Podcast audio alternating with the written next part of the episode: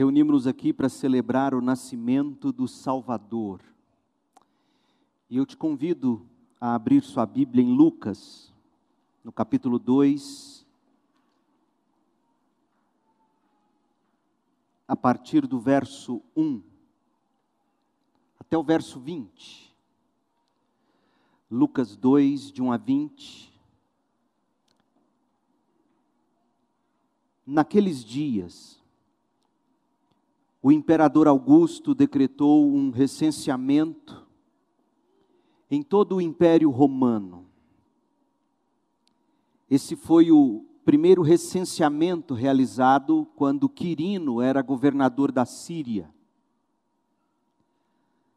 Todos voltaram à cidade de origem para se registrar.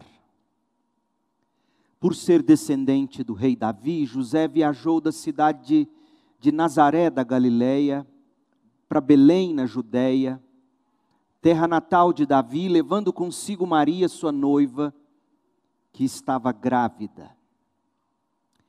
E estando eles ali, chegou a hora de nascer o bebê. Ela deu à luz seu primeiro filho, um menino, envolveu-o em faixas de pano e deitou-o numa manjedoura, porque não havia lugar para eles na hospedaria. Naquela noite havia alguns pastores nos campos próximos, vigiando rebanhos de ovelhas.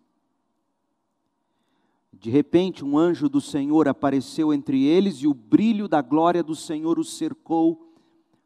Ficaram aterrorizados, mas os anjos lhes disse: Não tenham medo, trago boas notícias que darão grande alegria a todo o povo. Hoje em Belém, a cidade de Davi, nasceu o Salvador que é Cristo o Senhor. Vocês o reconhecerão por este sinal e encontrarão o bebê enrolado em faixas de pano, deitado numa manjedoura. De repente juntou-se ao, ao anjo uma grande multidão do exército celestial, louvando a Deus e dizendo: Glória a Deus nos mais altos céus e paz na terra àqueles de que Deus se agrada. Quando os anjos voltaram para o céu, os pastores disseram uns aos outros: Vamos a Belém para ver esse acontecimento que o Senhor nos anunciou. Indo depressa ao povoado, encontraram Maria e José, e lá estava o bebê, deitado na manjedoura. Depois de o verem, os pastores contaram a todos o que o anjo tinha dito a respeito da criança, e todos que ouviam a história dos pastores ficavam admirados. Maria, porém, guardava todas essas coisas no coração e refletia sobre elas. Os pastores voltaram glorificando e louvando a Deus por tudo que tinham visto e ouvido. Tudo aconteceu como o anjo lhes havia anunciado. Esta é a palavra de Deus. Neste culto natalino, eu desejo exultar com vocês sobre algumas das maravilhas deste texto sagrado. Nós faremos uma visita a Belém, mais uma visita. De fato, nós faremos uma revisita, uma vez que praticamente todos os anos nós, de um modo ou de outro, somos remetidos ao relato detalhado de Lucas sobre o nascimento de Jesus. Este texto é como um diamante que, apesar de surrado ou batido pelos anos, ele nunca perde o seu brilho e nem se desgasta com o tempo. A palavra de Deus é assim, preciosa e sempre brilhante. Entrar nesta história, gente, é entrar em um mundo de milagres maravilhosos. Entrar nesta história é entrar em um mundo verdadeiramente encantado. Um mundo real. Mas por ser real, não deixa de ser menos glorioso. Lembre-se, Deus já havia colocado a semente divina no útero virgem de Maria. E agora Deus plantava uma ideia na cabeça de César Augusto, o imperador romano. Uma ideia que começaria a girar a, a roda, a roda gigante dos eventos mundiais, os quais transformariam o mundo para sempre. E que semente Deus, o próprio Deus, plantou na cabeça de César Augusto? Versos 1, 2 e 3. Naqueles dias, o imperador Augusto decretou um recenseamento em todo o Império Romano. E esse foi o primeiro recenseamento realizado quando Quirino era governador da Síria. Todos voltaram à cidade de origem, à cidade natal, para se registrar.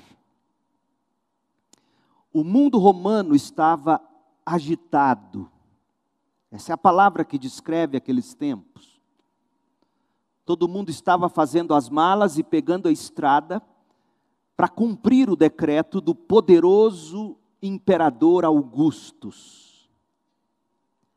O objetivo do César não era outro senão registrar seus súditos para fim de arrecadações fiscais.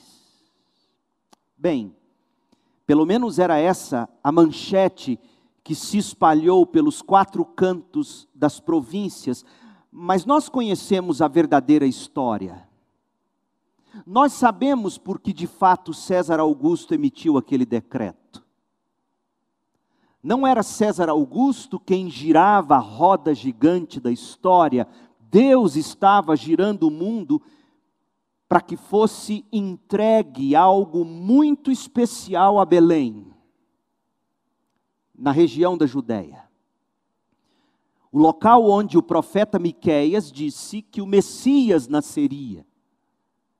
Em Miqueias, capítulo 5, versículo 2, nós lemos: "Mas você, ó Belém Efrata, é apenas uma pequena vila entre todo o povo de Judá, e no entanto, um governante de Israel, cujas origens são do passado distante, sairá de você em meu favor.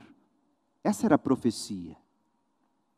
E quando chegou a época de se cumprir esta profecia, do vasto oceano de cidadãos que saíram das vilas, das aldeias e das cidades, a caminho, cada um deles, da cidade natal para se recadastrar, Lucas fechou o foco da imagem em um casal que, por razões óbvias, já estava cansado da viagem e que se debatia contra a correnteza das multidões agitadas ao seu redor.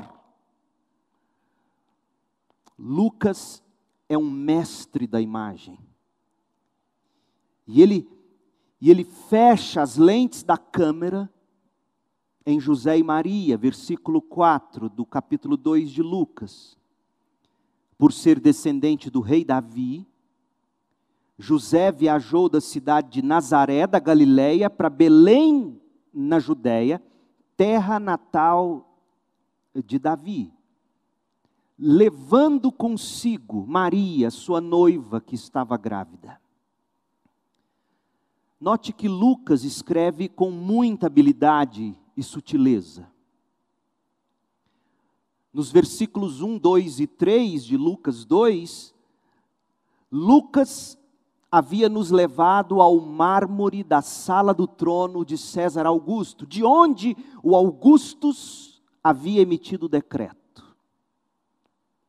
Lucas passou com as lentes da câmera pelo volume das massas de pessoas perambulando pelas estradas e as vilas da época, e agora Lucas nos insere na pequena e mundialmente insignificante história de um homem desconhecido, José, sua noiva igualmente inexpressiva, Maria,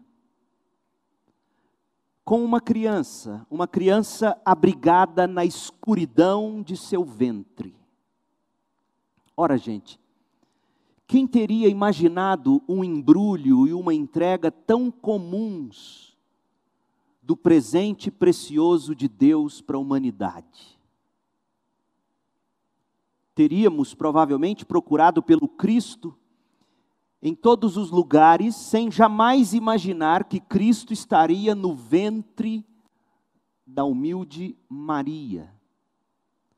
Nossos olhos teriam se voltado para os aposentos ornamentados, talvez, do palácio real de César, ou para as casas suntuosas dos governantes, ou até mesmo para as residências bem abrigadas dos líderes religiosos. Mas jamais imaginaríamos apalpar o Messias na barriga de uma jovenzinha que estava grávida e montada sobre o lombo de um burro.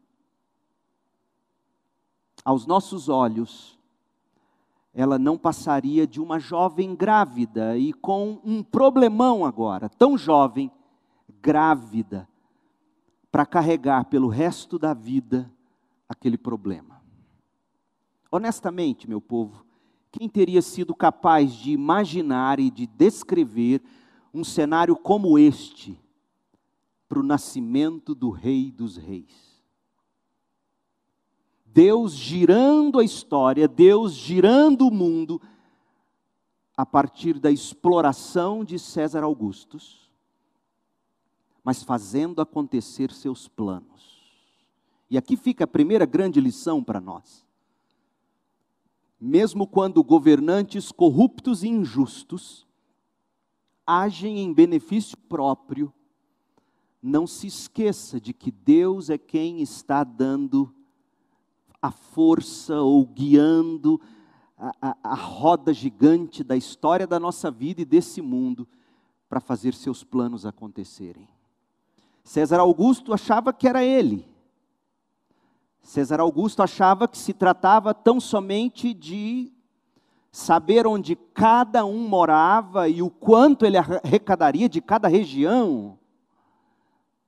Mas na verdade era Deus tirando uma jovem grávida nos dias de dar à luz de sua casa e levando ela com seu noivo para nascer exatamente onde Deus disse que nasceria o Messias prometido de Israel. Lucas, ele prossegue com os detalhes que, de tão modestos para a chegada do Salvador, de tão modestos para a chegada do Messias prometido de Israel, parecem absurdos. Os detalhes que Lucas mesmo nos dá. Lucas 2,6.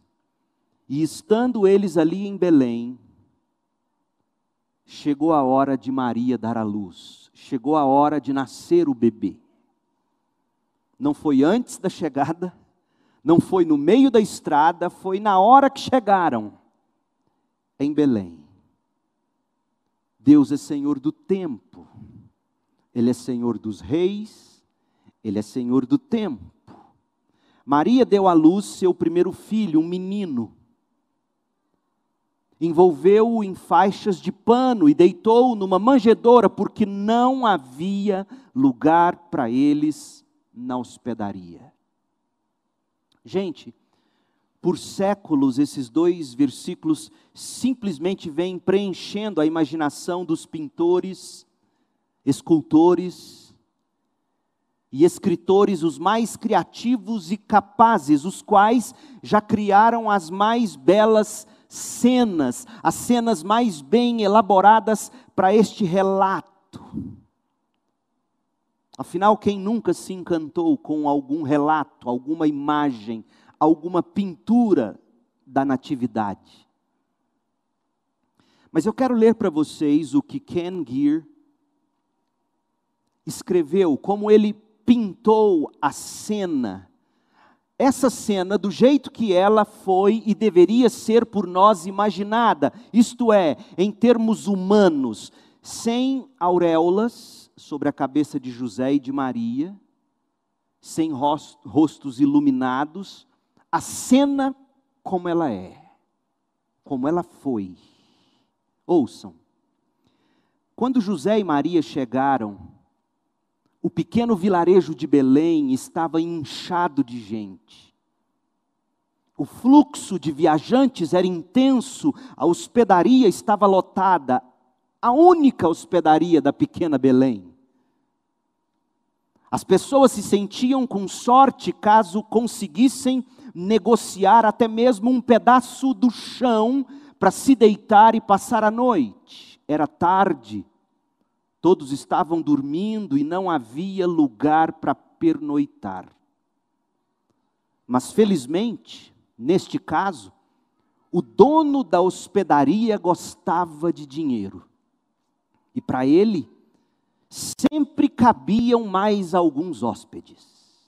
É verdade que seu estábulo também estava lotado com os animais dos hóspedes, mas se conseguissem se espremer um pouco lá dentro, com alguma privacidade, José e Maria eram bem-vindos, pagando bem, que mal tem. José olhou para Maria, cuja atenção estava retida pela sua luta contra as contrações Vamos ficar, disse ele, sem hesitação ao dono da hospedaria. A noite estava silenciosa quando José soou o rangido da porta ao acessar o estábulo. Ao entrarem, um coro de animais do celeiro emitiu notas discordantes pela intrusão. O fedor era forte era úmido. Afinal, não houve tempo suficiente durante o dia sequer para atender aos hóspedes, quanto mais seus animais. Uma pequena lamparina a óleo emprestada a eles pelo proprietário do local cintilava de modo a fazer dançar sombras nas paredes. Um lugar miserável para uma mulher que já estava sentindo as dores das contrações do parto. Longe de casa, longe da família, longe de tudo que ela havia sonhado e desejado para o seu primogênito. Mas Maria não se queixou. Era um alívio apenas poder finalmente apiar do lombo do burro assentou-se no chão e se inclinou para trás contra a parede de madeira. Os pés estavam inchados, não existia meias Kendall. Sentia dores nas costas. As contrações ficavam mais fortes à medida que se aproximava a hora do parto. Os olhos de José correram todo o estábulo, pensava: não há um minuto a perder, o tempo voa. Ah, uma manjedoura. A propósito, manjedoura é o tabuleiro no qual se depositava a comida para os animais. Uma manjedoura ela terá que virar um berço para o bebê, o feno servirá como colchão, cobertor, cobertor. Ah, meu manto servirá de cobertor. Tem também aqueles trapos, aquelas faixas de pano pendurados para secar, vão ajudar. Uma forte contração fez Maria gemer mais alto, o que pôs José a correr atrás de um balde com água o grito de Maria cortou a brisa calma daquela noite silenciosa. José voltou correndo para dentro do estábulo, sem fôlego, água respingando do balde de madeira, o suor escorria do rosto contorcido de Maria, na medida em que José, o parteiro menos provável em toda a Judéia, correu para o lado dela e segurava sua mão as contrações involuntárias não eram suficientes. E Maria teve que empurrar com todas as suas forças. José colocou uma vestimenta por baixo dela e, com um empurrão final e um longo suspiro, Maria conseguiu. Seu trabalho de parto acabou. O Messias chegou.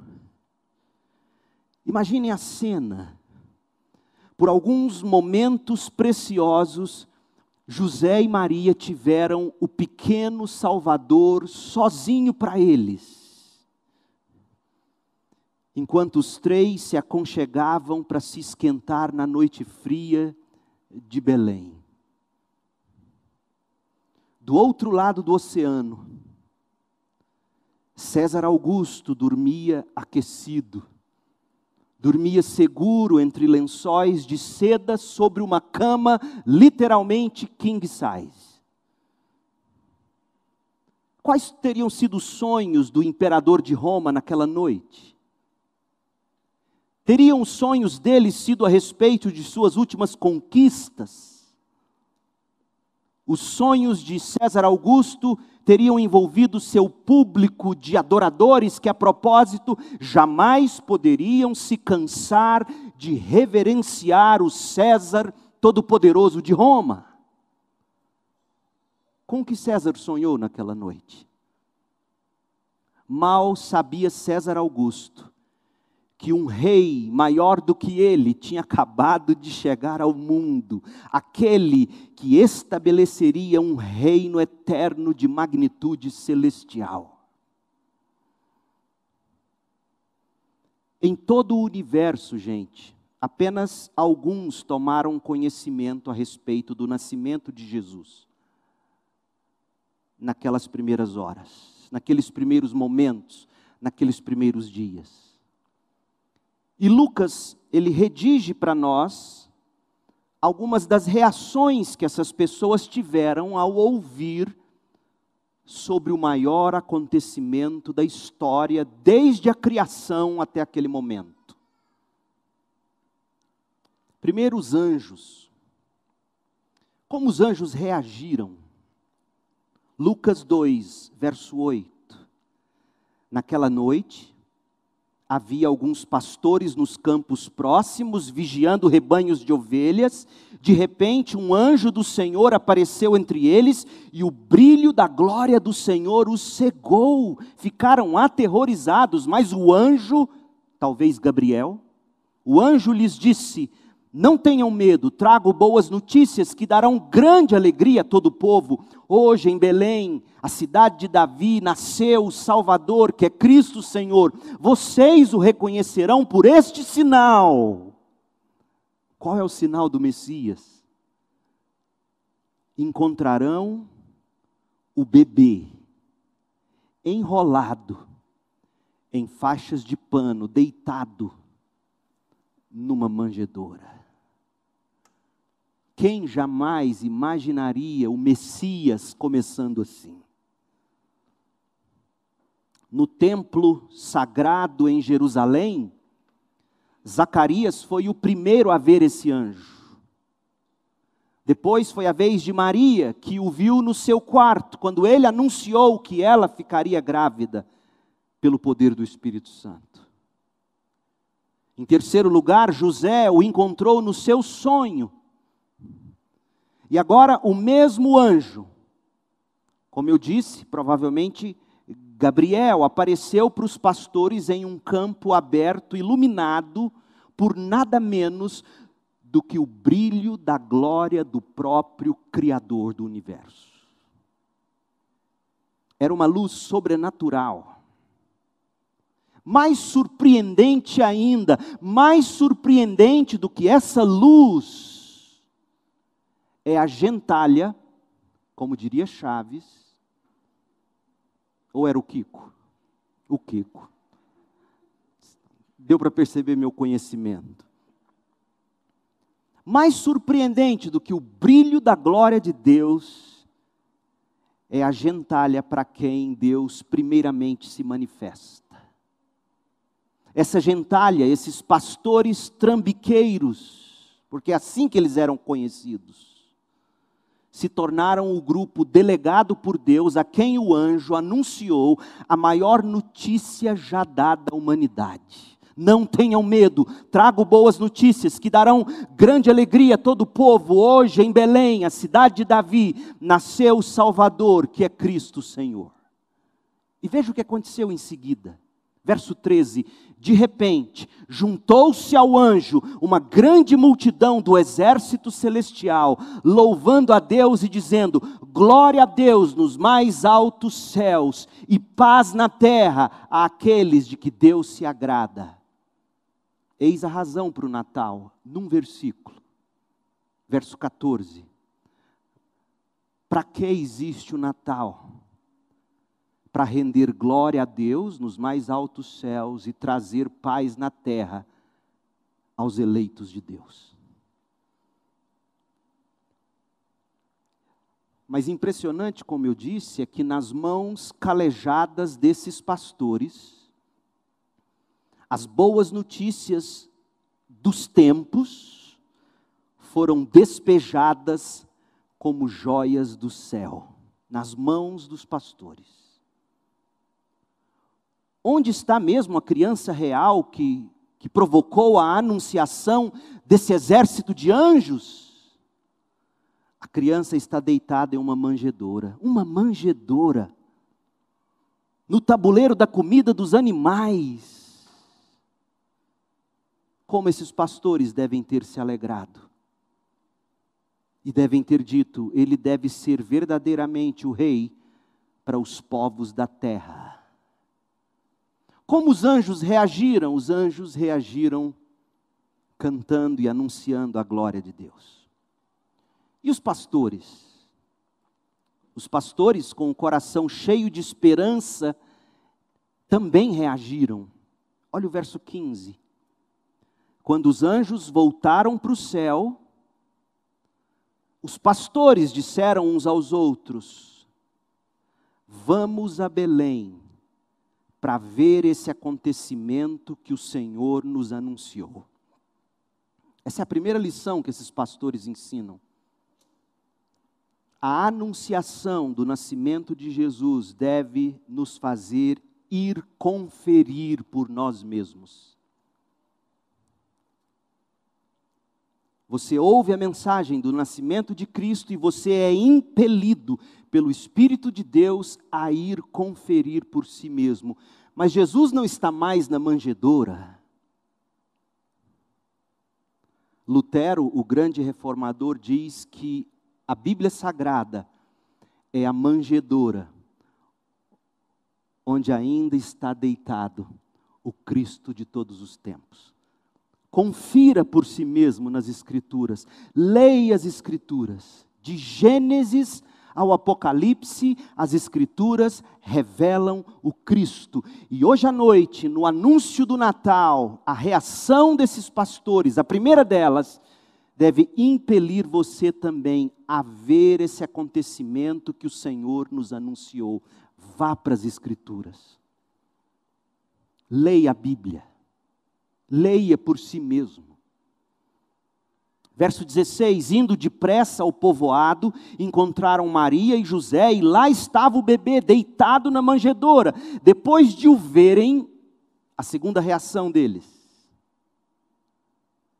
Os pastores contaram a todos o que o anjo tinha dito a respeito da criança, e todos que ouviam a história dos pastores ficavam admirados. Em primeiro lugar, eles foram conferir. Em segundo lugar, eles contaram a respeito do que ouviram. Quando se ouve sobre Jesus, quando se enxerga e se vê Jesus, a segunda coisa que se requer de nós é que a gente conte aos outros. E assim, esses primeiros evangelistas, os primeiros a espalharem a palavra sobre o precioso Cordeiro de Deus que tira o pecado do mundo foram, pasmem, você já parou para pensar, porque eu fico imaginando a Bíblia, ela é cheia de sutilezas. Por que primeiro aos pastores? Por que primeiro a pastores a anunciação do nascimento de Jesus? Os primeiros evangelistas a espalharem a palavra sobre o precioso Cordeiro de Deus que tira o pecado do mundo foram apropriadamente pastores. Pastores cuidavam de cordeiros. Os pastores de Belém. Mas esses pastores fizeram algo mais. Eles foram conferir, eles contaram a todos. Mas em terceiro lugar, no verso 20, a gente lê que eles voltaram para casa. E eles voltam para casa cantando, glorificando e louvando a Deus. E assim é a mensagem do Natal. Uma vez terminada a festa, a gente volta para casa. Os pastores voltaram, diz o verso 20, glorificando e louvando a Deus por tudo que tinham visto e ouvido. Tudo aconteceu como o anjo lhes havia anunciado. Você vai voltar para casa. Eu vou voltar para casa. Nós temos que voltar para casa. E voltar para casa significa voltar para os mesmos velhos problemas de sempre a mesma pia seja de louça, cheia de louças, as mesmas dificuldades dentro de casa, os mesmos medos, os mesmos temores. Externamente nada mudou, a mesma vida, a mesma rotina para a qual eu e você devemos voltar. Mas algo profundo aconteceu. Eles foram conferir e de fato eles viram e ouviram sobre o Cristo. Eles viram com seus próprios olhos, aquilo mudou a vida deles, eles passaram a contar e voltaram cantando. O Natal faz isso. Jesus faz isso. Ele nos faz voltar para a mesma velha vida de sempre, e é assim que tem que ser. Deus não nos tira do mundo, não peço que os tire do mundo, mas que os guarde do mal. Estudaremos isso, Deus permitindo, domingo agora, de manhã, João 17. Os pastores voltam para casa, voltam transformados. Você também pode, hoje à noite, sair daqui com seu coração cheio de Jesus, o Salvador, voltar para a mesma velha vida mas com um novo pulsar, uma nova esperança. Uma fé que te salvou e agora vai te santificar e vai te levar a salvo, porque aquele que começou a boa obra em você, ele vai terminá-la. Mas você tem que ver com seus próprios olhos.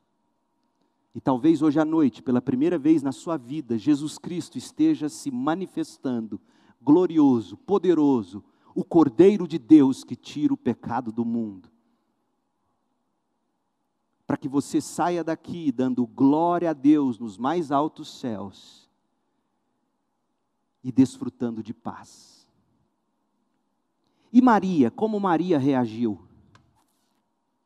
Em meio à música dos anjos, porque os anjos cantaram, em meio ao maravilhamento dos pastores, porque os pastores ficaram maravilhados. Alguém muito importante não escapou da atenção de Lucas. Eu fico imaginando quem teria contado isso para Lucas. Lucas não estava lá. A própria Maria, talvez uma testemunha ocular, alguém muito próximo que teria ouvido Maria contar.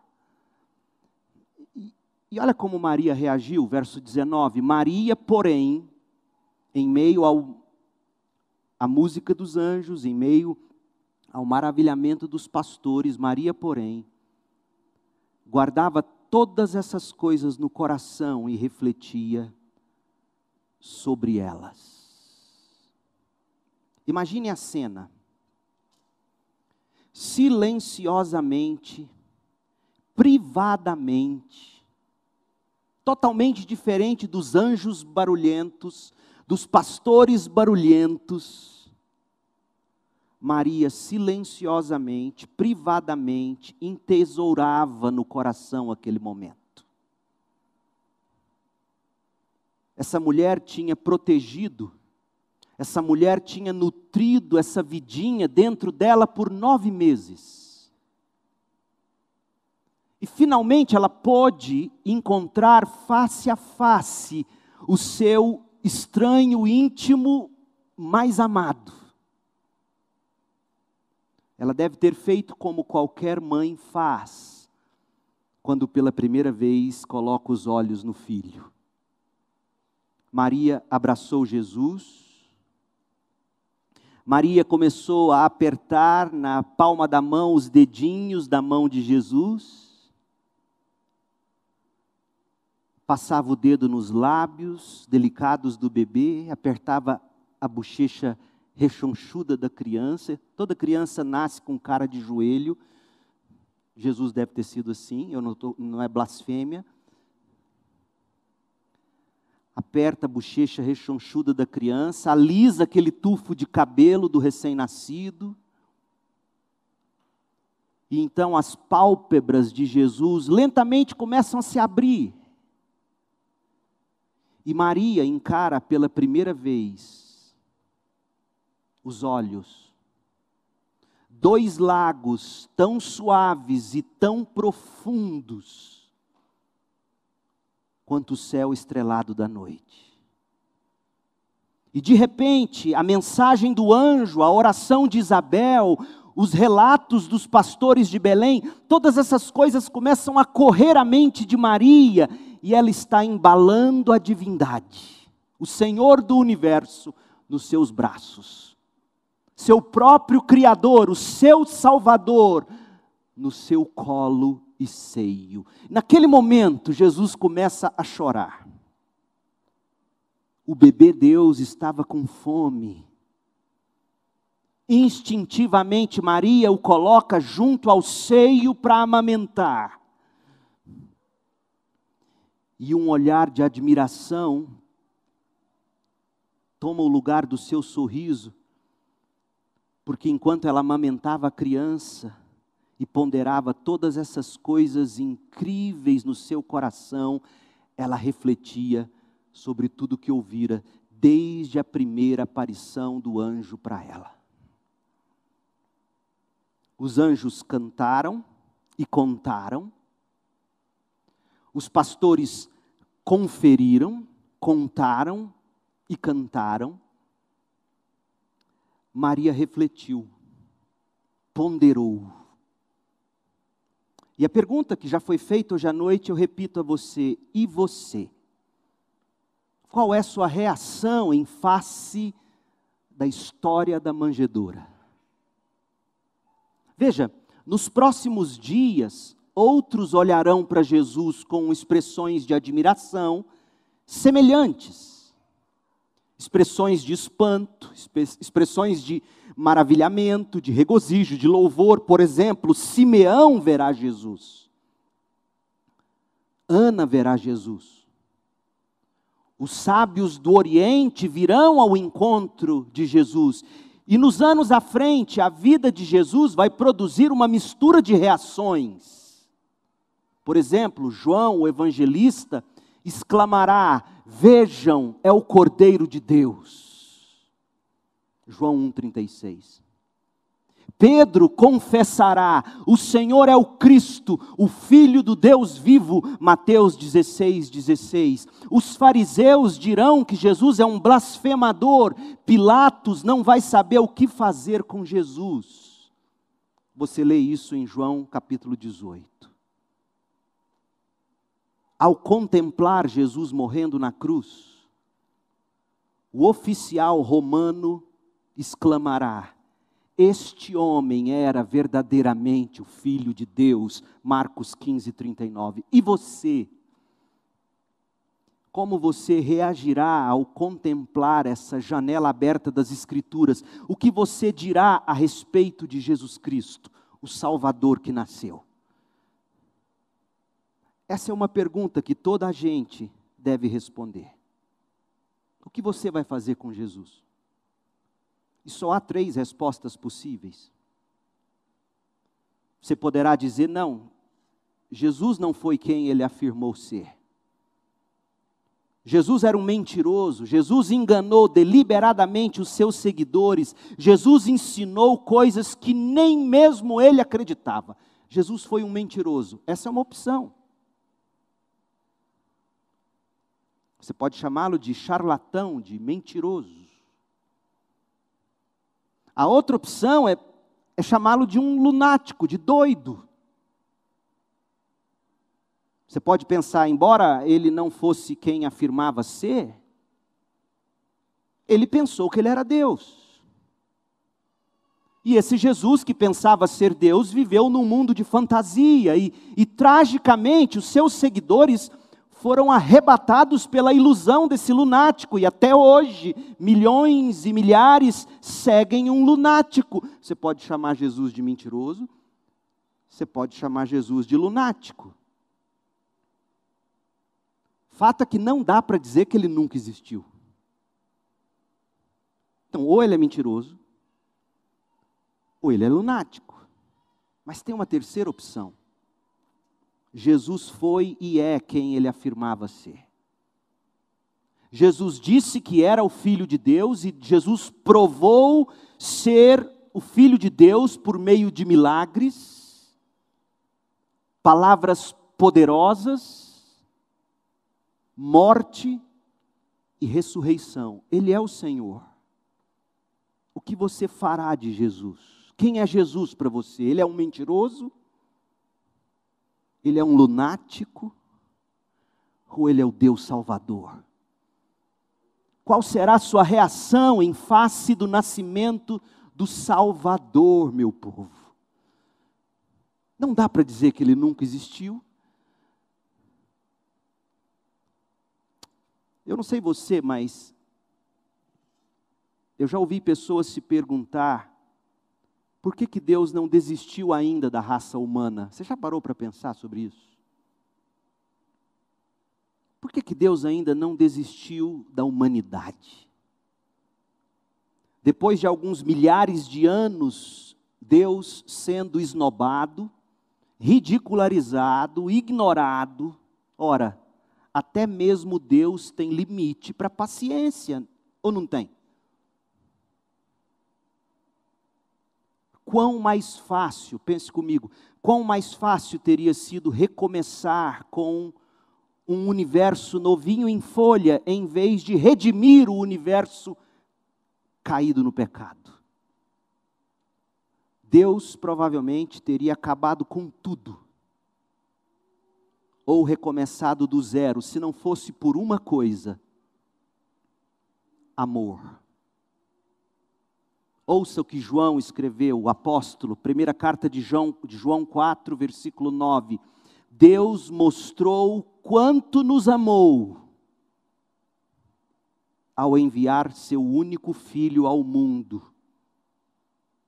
Deus nos mostrou quanto nos amou no Natal ao enviar seu Filho único ao mundo, para que, por meio dele, nós tenhamos vida. E é nisto que consiste o amor, continua João, não em que tenhamos amado a Deus, não, nós não amávamos Deus. No nosso estado natural, nós não amamos Deus. Nisto consiste o amor, não em que não em que tenhamos amado a Deus, mas em que Deus nos amou e enviou seu Filho como sacrifício para o perdão dos nossos pecados. Todo mundo está buscando amor. Dá uma surfada na Netflix, os filmes dos últimos meses. Chega essa época do ano, os filmes românticos de Natal pipocam. Todos em busca de amor e todos apresentam um grande amor como a redenção. Um novo, recente agora, o menino do Natal, ou o menino que mudou o Natal. Sim, o mundo não é nada criativo. O fato é que todos buscam o amor. E eu te pergunto hoje à noite: você quer tocar o amor? Você quer ter o amor no peito? Você poderia fazer o seguinte: ir ao estábulo lá na estrebaria em Belém, pedir a Maria para deixar você segurar o bebê no colo, olhar nos olhos do bebê, brincar com ele até que o menino Jesus desse um sorriso. Você podia sentir a mãozinha de Jesus tocando sua bochecha. Desse modo, você tocaria o amor e seria tocado pelo amor. Mas você não precisa fazer isso e nem é possível que seja assim. Glória a Deus. Sabe como é que você toca o amor? Sabe como o amor te toca? Sabe como você pode ser tocado pelo amor de Deus? Quando pela fé você recebe Jesus no seu coração. João 1, 10. Jesus veio ao mundo que ele criou, mas o mundo não o recebeu, porque não o reconheceu. É esse o seu caso. Você olha para Jesus, você olha para a história do Natal, da Páscoa. Quem é esse menino Jesus? É uma superstição apenas. Jesus veio ao mundo que ele criou, mas o mundo não o reconheceu veio ao seu próprio povo e eles o rejeitaram.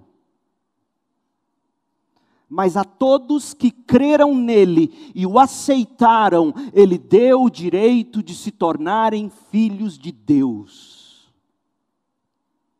Pode ser que você, ao contemplar o nascimento de Jesus, sinta, sinta sim hoje à noite que o seu coração anseia por responder a Deus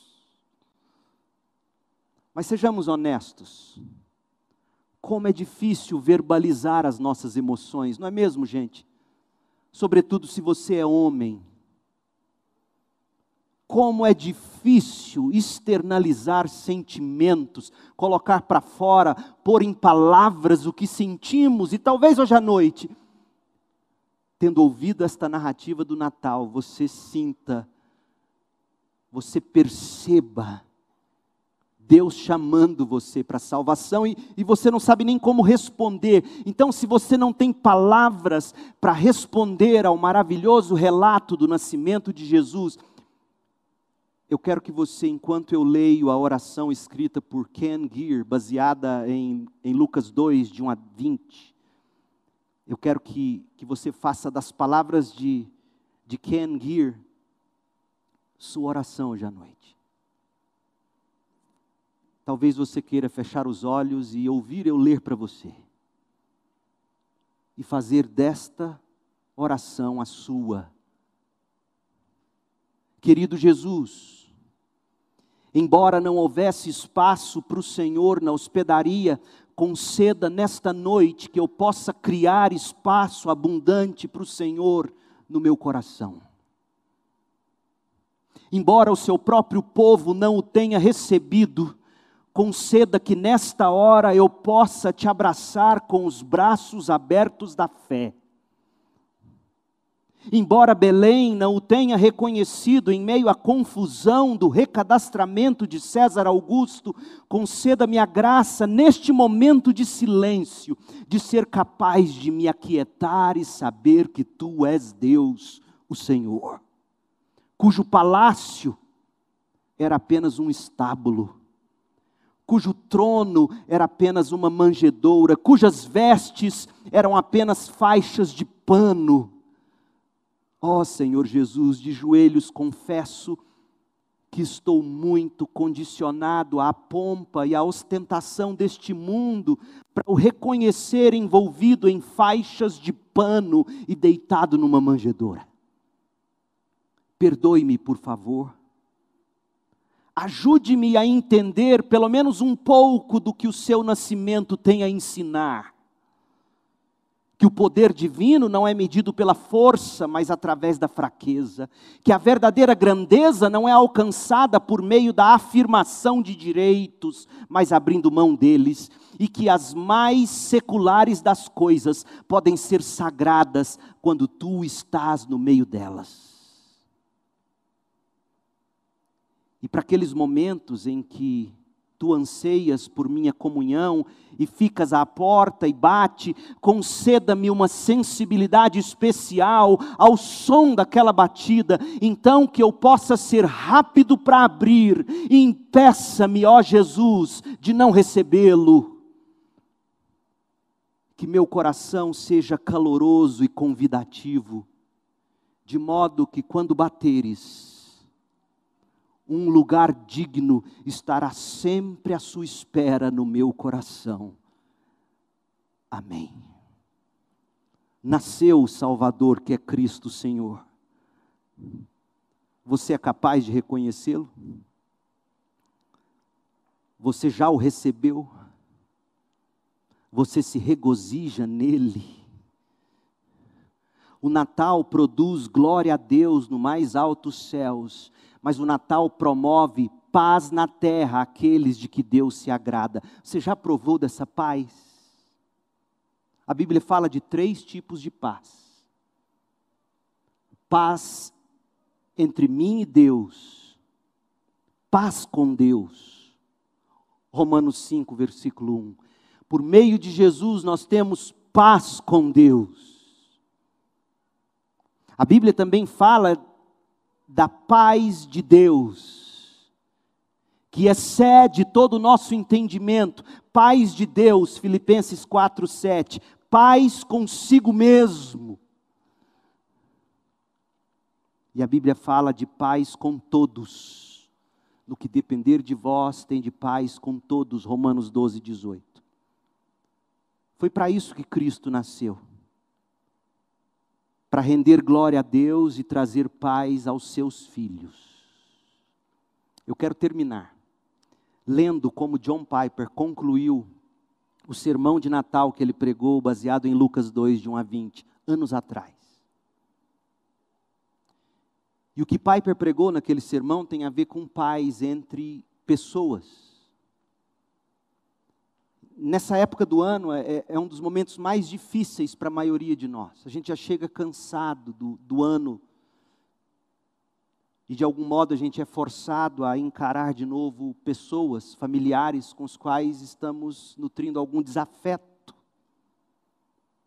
Às vezes o próprio pai, a própria mãe, um filho. E eu te digo que é possível ter paz com todos John Piper explica como, e eu encerro assim. Se hoje à noite você precisa sair daqui, tendo paz com Deus por meio de Jesus Cristo, tendo a paz de Deus no seu coração, e buscando, e promovendo, e destilando paz com todos. Afinal, foi para isso que nasceu o Natal. E em tudo isso, dar glória a Deus Ouça com atenção. Cultive continuamente um sentimento de espanto, porque apesar de todos os seus pecados, Deus o perdoou por meio de Cristo. Surpreenda-se por ter paz com Deus. É essa sensação de espanto de que eu, um pecador, tenho paz com Deus, que torna o meu coração terno, gentil e misericordioso. Estenda isso a outros setenta vezes sete vezes. Pode ser que joguem de volta em seu rosto essa paz. Certamente foi jogado de volta na cara de Jesus na cruz. Isso dói e pode deixá-lo amargo se você não tomar cuidado. Não permita isso. Continue a, a, se surpreender mais com o fato de seus erros serem perdoados por Cristo do que de você ser injustiçado pelos outros. Surpreenda-se por ter paz com Deus. Você tem paz na sua alma. Sua culpa foi removida lá na cruz. Continue confiando em Deus, Deus sabe o que está fazendo, mantenha a glória de Deus suprema na arca do tesouro do seu coração. Não mantenha supremo o seu sucesso ou a sua eficácia na pacificação ou nos relacionamentos. Suprema tem que ser a glória de Deus. E então você será como os anjos Glória a Deus nas alturas é a primeira coisa que sua vida vai fazer. E paz entre o seu povo é a coisa seguinte. E eu digo a você: prove e veja, nasceu o Salvador. Oremos. Pai, em nome de Jesus, como é maravilhoso celebrar o Natal e lembrar que o Senhor amou o mundo de tal maneira que nos enviou o seu Filho, que morreu por nós e ressuscitou para que fôssemos perdoados e recebêssemos poder para tornarmos ou nos tornarmos pacificadores. Glória ao Senhor na, nos mais altos céus e paz entre seus filhos. Paz nos lares, paz na igreja, paz neste mundo de guerras. Ó oh Deus, obrigado por Jesus Cristo. Obrigado porque nasceu o Salvador. No nome de quem nós oramos, no nome doce, precioso e poderoso de, de Jesus Cristo, agora e para sempre. Amém. Deus te abençoe com paz.